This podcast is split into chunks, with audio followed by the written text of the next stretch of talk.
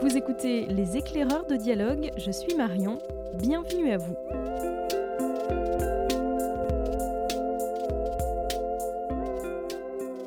Dans ce nouvel épisode des éclaireurs de dialogue, nous vous proposons quelques coups de cœur des libraires pour cette rentrée littéraire de janvier et on démarre avec Catherine des Curiosités.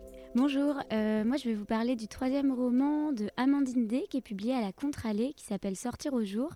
C'est un roman dans lequel Amandine Day poursuit euh, de son écriture ciselée et fine une traversée intime des épreuves de la vie. Après avoir interrogé ses désirs, le plaisir féminin et la maternité, elle nous offre un roman articulé autour de la mort.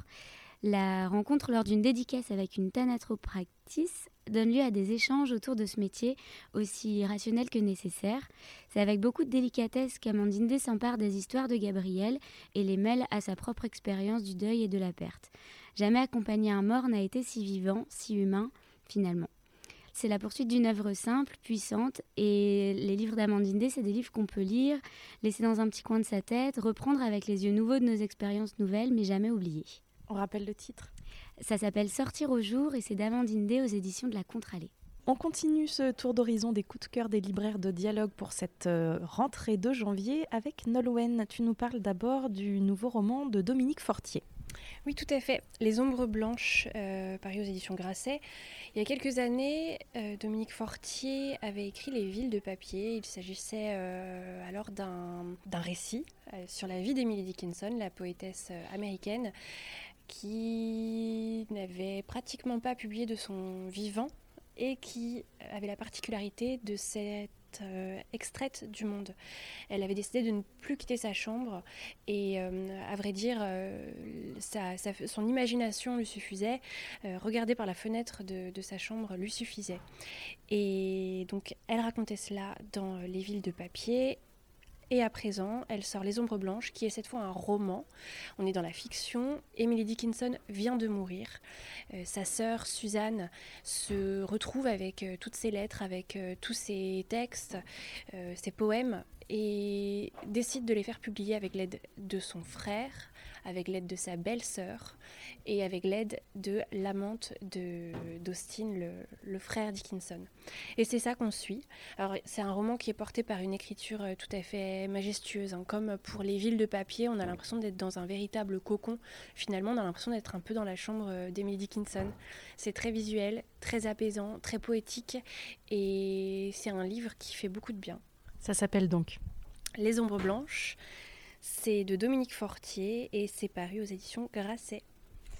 Et ton deuxième coup de cœur, Nolwenn alors cette fois, c'est un roman euh, américain de Sarah Freeman. Il s'appelle Marée et il est publié aux éditions Bouquin. C'est l'histoire d'une femme qui a perdu quelque chose, quelqu'un, on l'apprend très vite, et qui est en dépression intense, totale. Elle est euh, écroulée, effondrée, euh, elle se rappelle à peine de son prénom. Elle a quand même la force de partir, de quitter son mari, de quitter euh, son frère qu'elle aime tant et sa belle-sœur, sa famille. Elle va s'isoler dans une station balnéaire, c'est la fin de l'été et on assiste au départ des voyageurs. Alors au début, cette femme ne va pas mieux du tout. Elle continue à sombrer, sombrer, sombrer. Puis peu à peu, à mesure qu'elle s'habitue à la ville, à la mer, au marais, elle reprend peu à peu conscience de sa vie, de son corps, de ses émotions. Et on va la suivre dans, dans sa reconstruction. C'est un, un, roman qui m'a séduite par son écriture. À vrai dire, au début, c'est un peu simple, c'est un peu simpliste. Et plus on avance, plus ça devient limpide, clair, poétique.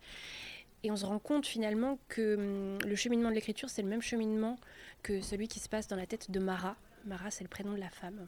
Et c'est pareil, comme pour les ombres blanches, euh, j'y ai trouvé un petit cocon euh, assez euh, apaisant et, et sympathique. Ça s'appelle donc Marée, c'est de Sarah Freeman aux éditions Bouquin. Merci Nolwenn. Merci Marion. Nous poursuivons avec Rosen. Tu nous parles d'abord du nouveau roman de Gaël Nohan.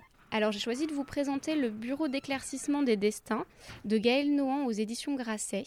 On va suivre Irène au cœur de l'Allemagne qui travaille à l'International Tracing Service. C'est un centre chargé de, la documentation sur les persécutions nazies. Elle a commencé à y travailler dans les années 90 et on la retrouve en 2016 on lui confie une mission euh, assez euh, originale, euh, c'est de restituer les objets du centre qui ont été hérités à la libération du camp. Elle va devoir restituer un, pierrot de tissu, un médaillon, un, mouchoir brodé. Et à travers ces restitutions, il va y avoir une, une, enquête pour retrouver les propriétaires.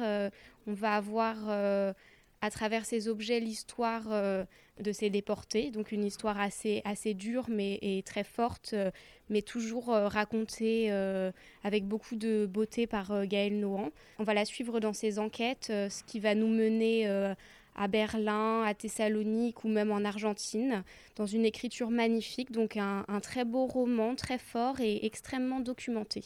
Et donc ça s'appelle Le Bureau d'éclaircissement des destins. Et le deuxième, Rosen alors c'est La nuit et mon jour préféré de Cécile Ladjali aux éditions Actes Sud. Alors c'est un roman euh, avec des thèmes tragiques, assez théâtral, qui personnellement m'a un peu fait penser à Wajdi Mouawad. Euh, donc on va suivre Tom, qui est psychiatre dans une clinique à Tel Aviv. Euh, et Tom, donc, il va devoir s'occuper d'une jeune Palestinienne qui a fait un déni de grossesse. Et il va tomber follement amoureux d'elle. En même temps, il va aussi tenter de se remémorer ses souvenirs euh, dans le ventre de sa mère. Donc il va imaginer cette période, il se remémore euh, le coma de sa tante, il se remémore aussi euh, la descente en fusée de l'amour de jeunesse de sa tante.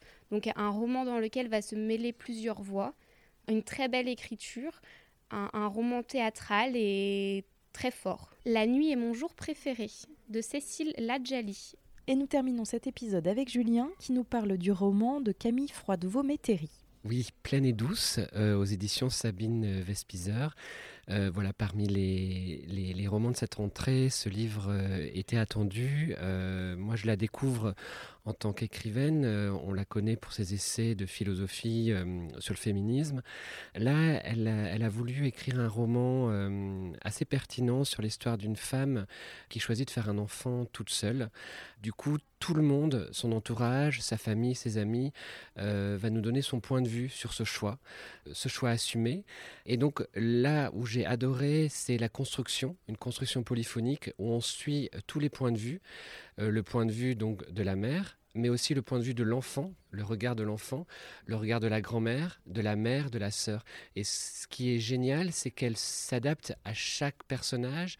Euh, c'est une écriture différente.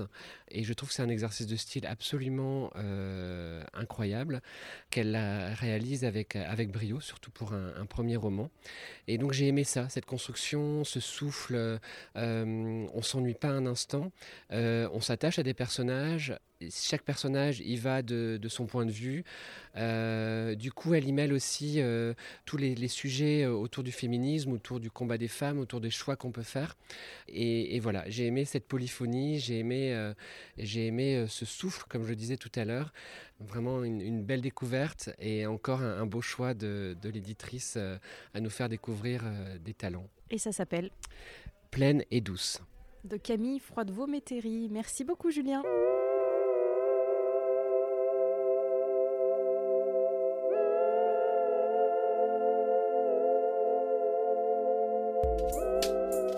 Les éclaireurs de dialogue, c'est déjà fini pour aujourd'hui. Merci à Catherine, Rosen, Nolwenn et Julien. Vous pouvez retrouver tous les coups de cœur cités dans ce podcast et bien d'autres encore sur notre site librairiedialogue.fr.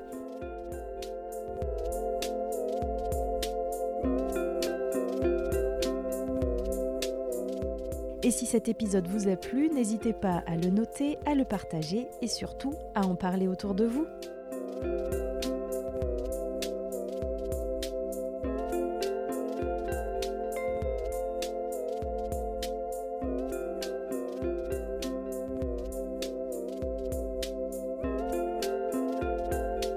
Je ne sais pas vous, mais de mon côté, il me tarde déjà de vous retrouver pour de nouvelles découvertes. À très vite!